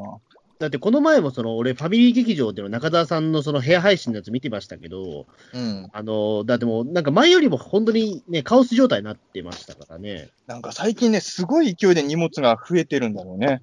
うん。なんかあれだから、今でもその YouTube で多分その過去のアーカイブ見れると思うんですけど、はい、なんかはあれです、中澤さんの顔がずっと半分になってて、ああれはねか、ムーばっかりなんかその映ってるのは、なんか なんかステマかなと思ったんですよね、ムーへの。あれはね、配信終わった後謎が、これあの、中澤の部屋第2回のあの、特別編を気になる方は YouTube で検索してほしいんですけど、あのー今さ、あのーが外付けのマイクを僕つけてるじゃないですか、パソコンに。はいはいはい。今これ使ってるやつですよね。今そうそう。それあの、それをつけないとちょっと音質があまり良くないっていうことで、このマイクは確か穂積君からもらったやつなんですけど、あそうそう、僕のマイクです。はい。ええで、あのー、ズームで撮ったやつを番組の中で流すっていうのを、その中澤の部屋の特別編っていうのでやったんですけど、はい。あの、俺、てっきりパソコンについてるカメラで映ってるところが配信されてると思ってたんですよ。あえっと、つまりパソコンのカメラ、パソコンについてるカメラもともと。そうそう、パソコンの内蔵カメラも一応あるじゃないですか。はい、あります、あります。それの映像が入っあの、あくまでもマイクはマイクだと思ってたんですよ。そああ、したらそう。外付けのマイクにもカメラついてて、そっちの映像が、だから、パソコンをどんだけ動かしても映像に全然変化がないから、何なんだこれはってなってたんですよね。ああ、なるほど。だから、で俺貸してるのはウェあのウェブカメラなんですよね、マイクというかね。配信終わった後に、あの、外付けのカメラをちょっと動かしたら、めっちゃ画面が動いて、うわ、こっちの映像が映ってたのかーいってなったっていうね。えーまあ、ごめんなさい。ちょっと本本来の使い方をちょっと教えてなかったですね。うん、僕がちょっとそれは。はい、えすみません、それは。ええでも、あの、その番組で一回失敗したおかげで、その次また、あの、ちょっとし、あの、エル歌舞伎さんという芸人さんの、あの、ライブ配信みたいに出し出させてもらったんですけど、その時は、ちゃんともう使えてます。ああ、じゃあよかったです。えもう、まあもう大はい。よかったですね。まあなんか、すごいだから、そのなんかね、ムムーとかなんか、その他のなんか雑誌がすごい表面にななんか、夫。そうそうそう表紙がだからその前面に押し出されてるから、なんだこれなんかあの、俺の顔よりもバックにあるムーばっかり映ってるから、確かに俺もこれはいかんと思ったんだけどさ、うん。本当に、本当に自分でも原因が分かんなくて、なんでこんな。だったらせめてムー、ムーをちょっとね、ずらすことはしてくださいよ、せめてそれだったら。あ自分でおかしいと思ったら。確かにね、別にムーを宣伝する意味ないからね、俺も別にね。そうそうそう。うんまあ、これはしょうがないですよ。僕の部屋はね、あの結構いろんなところにムー転がってるから、これはもうしょうがないっていうね。うん。はい。ということで、すみません。本、本並び。ああ、よかったです。はい。なので、ここからは、えーピータン通信のリスナーさんが選んでくれた、ロッキー・キタロウのついに栄光の第1位の、第1位、ああ、もう第ここまで来ましたね。第1位、もうこれ、これはもう最初に言っちゃっていいかな？第1位、3作品あるんですよ。はい。だから、あの、2票入った作品が3つあります。うん。これを発表していこうと。じゃあ、えー第1位はドラムロール入れますか？えっ、と、入れましょうかね。はい。?1 位ですからね。はい。じゃあ、えー一つ目の第1位、ダララララララララじゃんはい。えー、第1位はですね、第6話、夜空のすねこすりです。おー来ましたね、やっぱり。やっぱりこれはね、来ましたよね。えーまあ、この前も再放送したばっかだけど、えそう、これが配信、あの、収録してる時だと、昨日再放送したばかりの回でね。ーはい。もう、あの再放送ほやほやなんですが、え結構な勢いで関係者の人、昨日めっちゃツイートもしてたよね。あの、1、2話の再放送の時よりも声優さんとかが、なんか語ってる率高かった気がしますわ。ーうん。ねそうですね。じゃあちょっと、関推薦の、まあ、じゃあそのメッセージを。うん。ます。はい。あ、えっ、と、中田さんです。あ、そう、これ、すいません。中田さんですなんだけど、え1ヶ月ぶりなんで忘れていましたね。この方のは僕が読むルールになってましたね。これまたこの人名前変えてますね。まあいいけど。ええまあいいけどアン、アン赤色のハート階段リードさんからですね。はい。えーアニメゲゲゲの鬼太郎ロッキーすべての回の醍醐味を、えーしっかりと語り尽くしてくださった神ポッドキャスター、たけしさん、穂積さんに、えーお花を贈呈したいです。ありがとうございます。お二人の濃厚なトークのおかげで、最初から最後まで私は見えない世界の楽しさを思う存分に味わうことができました。えーそして、ここに6期ベスト選挙の毎一票を表明します。はい。私一押し会、すねこすりちゃんのエピソードです。V サイン。はいはい。えーおばあちゃんを愛し守ってくれた可愛い顔、犬の顔、あ、すいません。おばあちゃんを愛し守ってくれた可愛い彼。ああ、の顔、えー妖怪と人間の心が確かにつながっていた、なんとも優しく温かい絆を見せてくれた哀愁漂う号泣会。おう。えー、宝光さん、水子さん、万年岳に足跡の会を抑えたアンナベスト会。おう。あの、さりげなくね、あの、い一票の中で、この人アンさんの中のベスト5を発表してるような感じはある ありますけどね。でもそうですよ。でも、方向水庫万年だけ、あ入ってなかったですもんね、でもこれ。確かに意外なんで、俺、確かに、方向、水庫、万年だけ、あと足跡の回とか、みんなね、票入ってもおかしくないような回だったですね、言われてもね。うんで、その辺が、まあ、アンさんお気に入りの回だったと思うんですけど、それを抑えて1位に選んだのはこの回。ああ。ねですね。じゃあ続いてもう一票のやつもい,、はいきましょうか。はい。はいえっ、と、まあ、あの、つねこすり会、えー早口言葉さんからもご推薦いただいてます。えー号泣させられた第6話、えー、夜空のすねこすり1票。穂積さんの嫌いなエピソード選んじゃってごめんなさいという。はい。はい。これね。これはね、だから、あのー割と、ほ穂積君はちょっと不満だった回だったですね、確かに。まあ、ちょちょっと6話っていうところで言うと、ちょっとねっていうところで、えーいろいろあった回なんですけども。さっきの僕の学校の会談会もそうなんだけど、初期の頃はやっぱ、鬼太郎1話一話にかけるなんか思い入れがね、やっぱ強すぎたんで、ちょっと自分の考えてる鬼太郎と違う回に対すると、ちょちょっと厳しめだったんですよね、やっぱね。まあそうですね。うんうん、まあ、その後僕でもね、その、えっ、と、まあ、芸劇でもね、その、スネコスリカ一応見、見、見たりとかしてるから、まあ、あの、決してだから、その、見返してないってことは決してないんですけども、大嫌いってもしことじゃないかしたら、けど、この後発表する穂積ベスト10の中に入ってるかもしれないですよね。あ、まあ、それはわかんないですけども、それはまだわかんないですよね。でも、なんか全体を通してみても、ちょっとそのスネコスリカイって、やや異質な気はするんですよね。ああ、そうですか。なんかあんまりそのね、あのーなんだろう、僕はだからそれで言うと、このなんか最初配信したときは、その、うんね、あの、今更この話を鬼太郎でやる必要ってあんのかなっていうことは言ってたんですけども、うん、言ってましたね。うん。そう、でもなんか97話あるんだったら、この1話もいいのかなっていうのは、すごい今思うんですよね。いや、だ俺、それで第6話っていうところで、これがね、その見せられちゃったから、うん、ちょっと違うんじゃないかなっていうのは確かに思ったんですよ。うんただ、おそらくみ、まあ、みんながみんなそうじゃないけど、多くの方にとっては、逆、ろ6話ぐらいでこれが来たから、6期の鬼太郎はすごいのかもって思わせる効果があったのかなって気もしますね。そうですね。うん。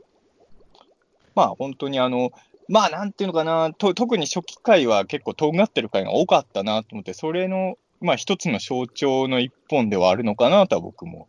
うん。そうですね。だからすごくなんかそのね、えっ、と、やっぱりまあこの前もトレンド入りしてましたからね。やっぱりそのスネコ釣りやった、時あ再放送中してたの？うん、したした。うん。まあ、いや、俺もだから、あの、まあ、当時の感想会、あの、再配信もしたばかりなんで聞いていただければと思うんですけど、僕もリアルタイムで見たとき、やっぱこの回は泣かされてしまったので、はい。うん、まあ僕は泣かなかったんですよ、そこうんに。知ってます。まあ、だから、あの、6話の感想会は泣いてしまった僕とこんなもんで泣いてんじゃないっていう穂積君の喧嘩会ですからね。えまあ、あのそうですね。そういう意味で言うと、穂積君にも入ってるかもしれないけど、中澤ベスト10に入ってる可能性はもしかしたらとあるかもしれないですね、役運のすね。えまあそうですね。ええそして、えー、1位の、1位はまだ2作品あるんですよ。実はそうなんですよ。はい。次の第1位、発表しましょうか、ね。はいそうですね。はい。えー、ダラララララララララララララじゃんはい。えー第1位はですね、えー第69話、地獄の4章、軌道伊吹丸です。はい。おこれ 結構意外じゃないですか。そうですね。俺ちょっと正直言うとごめんなさい。あの、押してくれた人が、もうちょっと申し訳ないんですけど、俺これ1位になると思ってなかった、正直。あのええ正正直、好き嫌いは別として、役運のすねこすりが1位に上がってくのは、まあ、まあ予想通りだったじゃないですか、正直ね。うん。お結構これ意外、じゃあ、まあじゃあ理由を、ここから、はいお二人の理由を読みましょう。はいはい。ではまず、えっ、と、最初の推薦者のステラさんからの、えー推薦をご紹介したいと思います。えー一番好きな話といえばもうこれですと。えー、伊吹丸の鬼太郎やイスギレイとのバトルシーンはもちろん、人間との間にあった悲しい過去、そして脱獄して愛する亡き妻のために尽くし、えー武人らしく潔く地獄に戻るその姿に泣けました。あと、ビジュアルが美青年で、声が古谷徹さんなのもあって、えー、北郎ファミリー以外の妖怪の中でもすごく好きな推しキャラで、再登場を密かに期待していたら願いが叶ってとても嬉しかったです。えー刀を使うから同時期放送の鬼滅の刃のキャラとタメを張りそうだなと妄想とししてましたと。はい。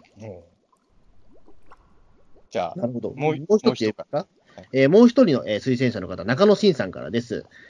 えー、北郎ベスト回第157回で扱われた69話、えー地獄の4章、喜怒伊吹丸を推します。この回は、イスルギと塗り壁の活躍回であり、地獄の4章編のターニングポイント回となる重要回でした。そして、ピータン通信としてもベストな内容で、えーオープニングの池袋の鬼太郎イベントと、大逆の穂積事件で心をつかまれ、過去続く他にも、えー中澤さんが不遇な扱いを受けるイスルギに対しての愛情を暴走させたいと濃い内容。えー個人的に、えー富山金沢旅行をしていた時に、えー聞いていて、偶然にイスルギ駅を通過したという思い出もあり、今も富山 富山の景色とイスルギレーンのイメージが重なっています。おそらく30回以上リピートしていますという。はい。あの 中野中野真さんの中では、まあ、この回としても好きだけど、感想会もすごい好きだったって、なんか2つの要素が合わさって、この回に入れてそうですね。あと、まあ、富山良かったっていうことはすごく伝わってきました。はい。まあ、大逆の細身事件はよく覚えてますからね、僕もね。まあそうですね。のこれはまあちょっとじゃあね、あの、157回、ピーターン2の157回を聞いていただいて、はい、冒頭からなので。でも、確かに、あの、いや、正直1位になったのは意外だったんですけれど、あの、地獄の4章が、この前の2体が、正直なんかボスキャンがなかったじゃないですか。うん。やっぱり、普通に1話で倒されちゃういつもの敵ってあんま、伊吹丸も結局1話でね、別に前後編とかじゃないんだけど、明らかにちょっと強者感が出てて、うん。あこういうのがやっぱり4勝には必要だよなと思ったんですよね。やっぱそれはすごい、うん覚えてますね。うん、そうですね。うん。やっぱりだからその4勝ってやっぱりまあその前がね、えっ、と、あれですよヌエプロポーズ。黒坊主っていうところで、ちょっとね、なんかその、まあ、ヌエって言ってしまうと、すごくもうゴリゴリのパワータイプだったんで、まあ、うんちょっとあんまりそのね、あのーあまあ、なんかその、ああ強そうな感じがやっぱなかったんだけども、そうそうね、1話ですぐやられちゃったからさ、うん。うん。でもそこでやっぱりそのね、伊吹丸が登場したことによって、まあ、その、幅の広さみたいな4勝のね、うん、が見えてきたんで、そこが非常にいいなっていう。うん。やっぱあの、伊吹丸と玉物前がいなかったら、地獄の4勝って何だったんだよってなっちゃうね。そうなんですよね。うん。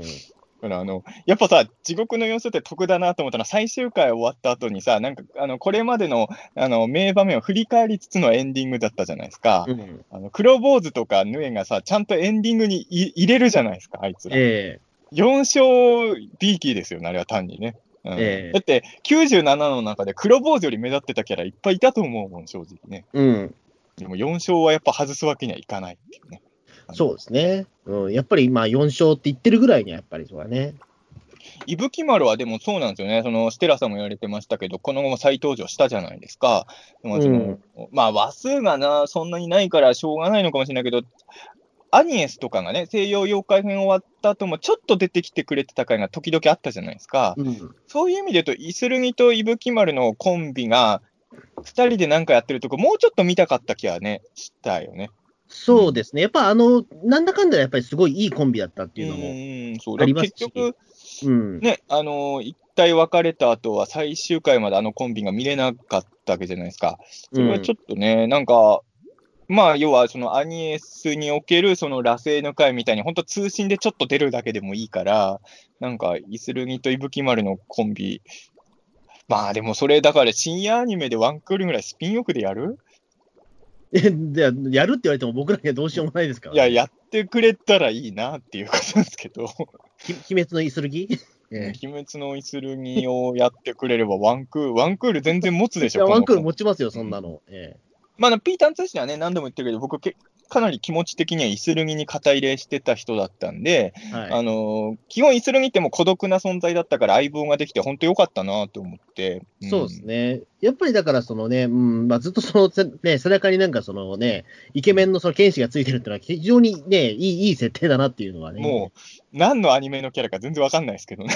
うん、結構だから、そう、イスルギレってね、うん、結構この、なんだろう、その、鬼太郎50年の歴史の中でも相当異質なキャラクターであるはずなんだけど、やっぱり、りだから、その、そもそも、まあ、鬼太郎6期はじ結構フリーダムだから、うんすごくそこ馴染めたんですよね。ね でもやっぱりさ、そのイスルギとイブキマルのコンビの異質さっていうので言うとさ、アニエスとアデルは結局最後温泉一緒に行ってるわけじゃないですか。うん。イスルギとイブキマルあそこにいないあたりが、もうさ、みんなで行ってもいいぐらいじゃない？イスルいや、ギとかね正直、あの、うん。ね、あのメンバー、なんか移りからないぐらいいてもいいと思うんですよ。ええでもあそこにいないってあたりに、やっぱりイスルギとイブキマルのロッケ鬼太郎ほど自由な世界観でも、ちょっと浮いてるキャラだったんだろうなっていうのがね。そうですね。でもまあ、でも一応10年間でも、そのね、イスルギも一応年を重ねてるわけだから、まあいい、なんかその中年になってんのかもしれないけど。うん確かに、ちょっとね、イスルギ君の今後は結構気になりますよね。うん。そう、うん、ね決してだってす、ね、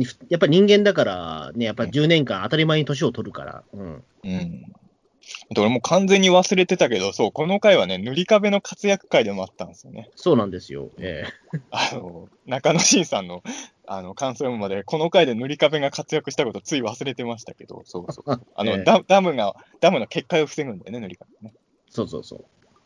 確かに、そこは、あの、ロッキーはね、やっぱ塗り壁が、ちょっとね、出番少なかったんで、塗り壁が目立ってるっていうのは、やっぱポイントとしては高いですよね。そうですね。だからいろいろそのね、いろんなポイントがすごく、あの、ね、高い回だなっていうのはね、うんえー抑えたなっていうのはありますけど。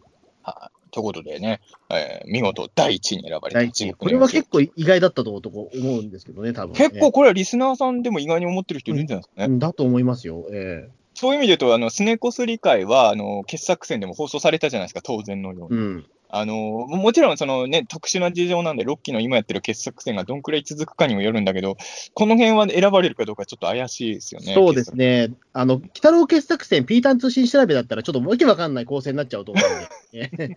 えうん、でも、良かったと思いますね。はい。はいじゃあ、えー、最後の、最後の1位って言い方も、えー、もう一作品ね、1位に選ばれた作品があるので、えー発表しようと思います。ダラララララララララララダンはい。第1位は、えー第7話、幽霊電車です。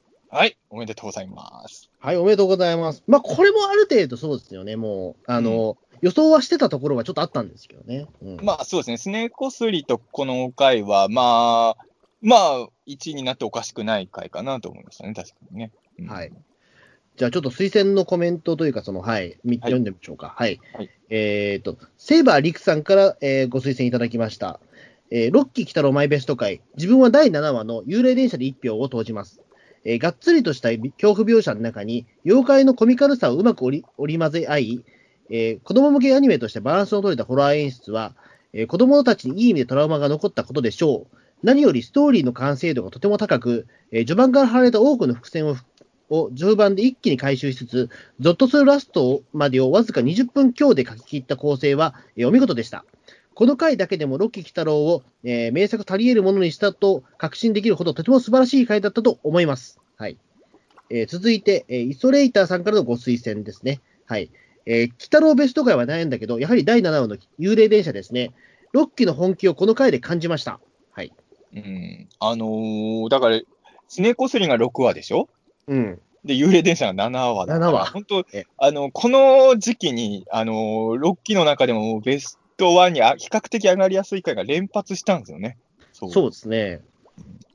でも確かにね、全然スネコスリと幽霊電車って乗り違うけど、うん。あのー要はまだ、えっ、と、その前に5話、まあ、あんまり1位候補には世間的にはなんないかもしれないけど、僕ら5話すごい良かったじゃないですか。うん、そうそう。俺はすごい覚えてるけど、5、6、7話の頃に、ロッキー・キ太郎、ちょっとほん想像以上にこれはやばいシリーズになるんじゃないかと、僕は確かに思いましたね、この頃ね。うんうん、ねえ、うん、そう思うとすごい、確か567のこの濃さはすごいですね。だからやっぱりこの辺の回が初期に来てるっていうのが、なんかロッキー・キ太郎、ちゃ付き合わなきゃいけないもんなんだって思わせたのはすごい。うん。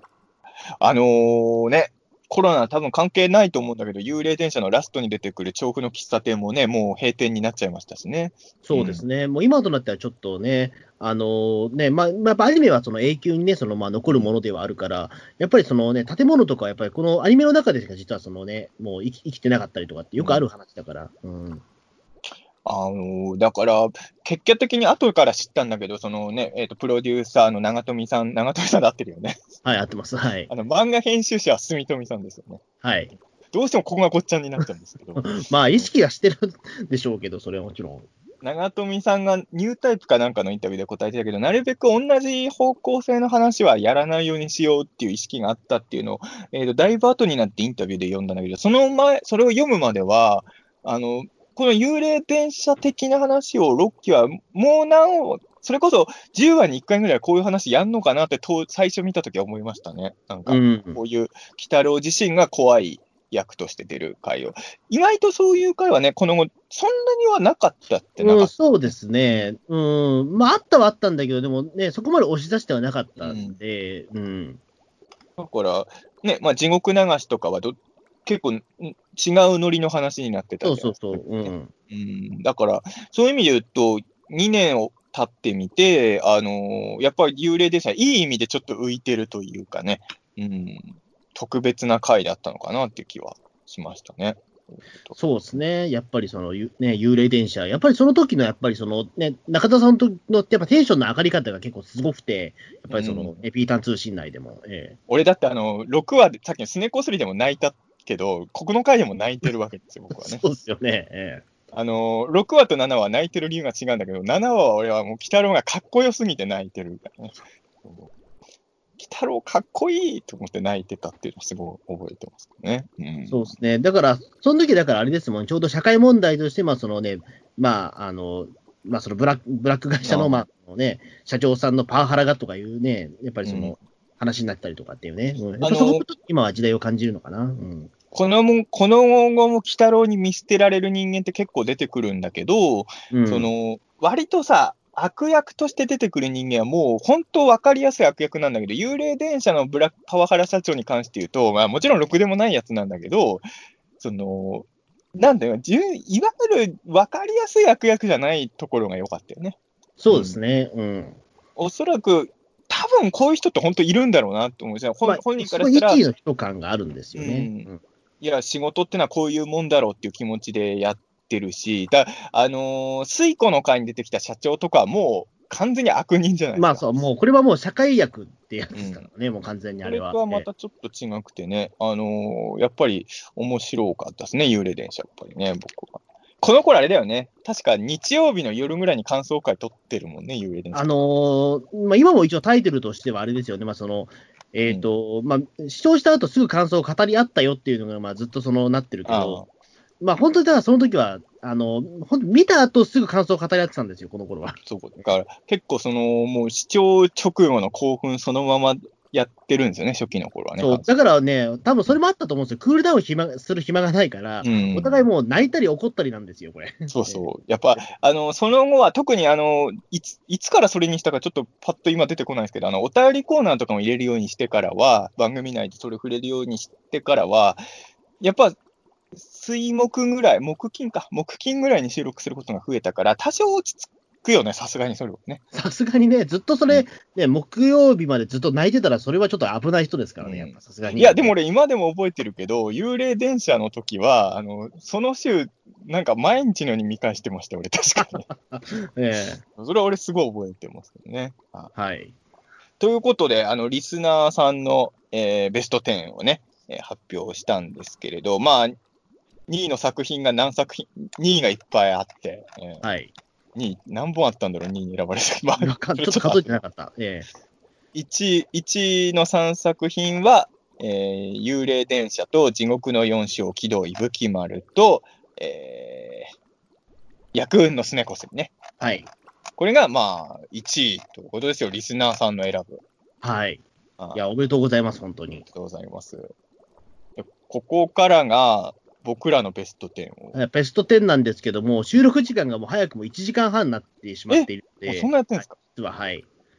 なんで、ここで一回ちょっと、あれですね、あの回、回を分けたいと思います。前後編にするんですね。じゃあ、前後編にしようかなという。えー、あくまでも、ほん、本当はね、どっちも込みでやろうと思ったんだけど、この回は、ピーターン通信リスナーさんが選ぶ、えー、第6期来たろうベストベスト10って言えないな、まあ、まあ、ベスト10ではないですよ。もうベスト1、2になっちゃってるんで、実質。ええ、これでもタイトルさ、でもさ、ロッキー来たらリスナーさんが選ぶベスト2発表ってタイトル、すごいかっこ悪いじゃん。かっこ悪いから、ベスト10にしましょう、一応そこは。え、そうそう、嘘でもいいよね、そこは、ね、嘘でもいいからベスト10にして、でも分かんないんですよ。でも例えば僕らこの後、うん、あのね、ベスト10一応発表するじゃないですか。うん、で、もしかしたらその中で、我々が例えばそのどっちか1位選んだものが、あの、そのね、えっ、ー、と、そのリスナーさんがさ応募した3作品のうちの一つだったら、それを僕ら1票持ってるってことになるから、なるほど。堂々と1位になるわけですよ。あの、10位から2位に入ってた場合は1票にプラスできにはならないかな。やっぱり、それはやっぱり皆さん、リスナーさんだってで1票選んでるわけだから、1作品選んでるわけだから、そこは我々も同じで。ええ、僕と穂積君が選んでる1位がかぶってたら、そこに1票入るから、もしかしたら1位が一作品になる可能性もある。で、出てくるもしくは僕と穂積君の1票ずつがお互い1位のやつに入って、1位が2作品になる可能性もあるんですね。そうそう、それもあるんですよ。ええー、だからちょっと分かんないですまだこれから、そのランキングは。えー、なるほど。あくまでも現時点ではこれはリスナーさんのみのランキングで。はいでで、まだまだこれがランキングが続きますので、えーお、お互いに自分のやつしか知らないんだもんね。そうそう、今、今のところわからないんですよ。えー、穂積君も俺が1位何選んだか知らないし、俺も穂積君が1位何選んだか。そう、だから本当に、あの、伊吹丸か、そのすねこすりか、まあ、その幽霊電車のうちどれか本当に真の1位になる可能性が本当あるんで。なるほど、まだわからない。わかんない え。そういう企画にするんならさ、伊吹丸1位、意外だったとか言っちゃダメだったんじゃないですか。いやいやいやいや、そんなことないですよ。え えいやいやいやいや、そんなことないのかな。まあそうですよね。うん。あの、自分、僕はこれ一番好きだけど、世間的にはどうだったのか分かんないっていうのは全然あるからね。そう。うん。それは確か、俺だってガルパンのあのキャラ1位、すげえ意外だったもん。はい。あの、俺の好きなキャラって、あの俺1位、朝子とかあの辺だと思ってましたよ。あ朝朝子朝子マコ？マコ？あ、ま、マコね。はい。マコええレーゼマコね。はい。ええ俺あの辺かなと思ってたら、全然違うんだと思ってね。まあ意外とそうですね。ええうん。意外とアニメ、その制作者側から見たらマコが一番人気あるんじゃないかなっていうふうに作ったら意外とそうでもなかったみあたいな。制作者側もそう思ってたの？うん、うそうですね。2011年だと、ああいうちょっと、なんかね、ああいうキャラクターちょっと流行ってた。あまあ、わかるわかる。なんかね、いかにも人気出そうなキャラだと思ってたんで。うん、なんですけど、意外と、あのね、劇場版の時に、そのいろいろキャラ付けされたので、アンチョビって、ええあ劇場版久々に見返せないとダメかな。ちょっとえ劇場版の記憶が全然ないかな。うんええまあ、まあ俺 DVD そうもいうね、あの まあ、ファンの人だと思ったからけど、鬼太郎のね、あのピーターン通信内の1位もアンチョビぐらい意外な結果が出るかもしれません、知れ知れませんので、はい。あの、俺的には嬉しかったけど、あの、日本映画専門チャンネルのゴジラ映画総選挙で1位ビオランテになった時も、俺も含めてびっくりしたから。あの、俺はずっとビオランテ1位って言ってたけど、絶対ああいう企画で1位に選ばれることはないと俺も、俺が、俺も思ってたぐらいだから。ええ鬼太郎もすごい意外なやつが、一まあ、でももうすごい意外なやつが1位になることはないのか、すでに。いや、わかんないですよ、マジだで。中澤穂積の1位が、あの、今んとこ1位に選ばれてるどっちとも被ってなかったとしても、結局2票なわけじゃないですか。はい。だその時も1位が4作品になるだけなわけじゃないですか。うん。だからね。まあ、まあいいんじゃないですか、もうそれでも。ええまあね そんな1票とかね、何票とか、あんまり気にしてもしょうがないから、まあ言ってしまういやいや、そこを一応盛り上げときます遊。びなので、はい。一応、一応後編に続くだから盛り上げといた方がいいね。そうですね。まあ、ちょっと我々が何を1位に選ぶのか、ちょっとそれもご期待ということで、ははいい。じゃあ次回は中澤穂積の選ぶ六期鬼太郎ベスト10発表会でございます。はい。じゃあどうもお疲れ様でした。お疲れ様でした。じゃあ次回もよろしくお願いします。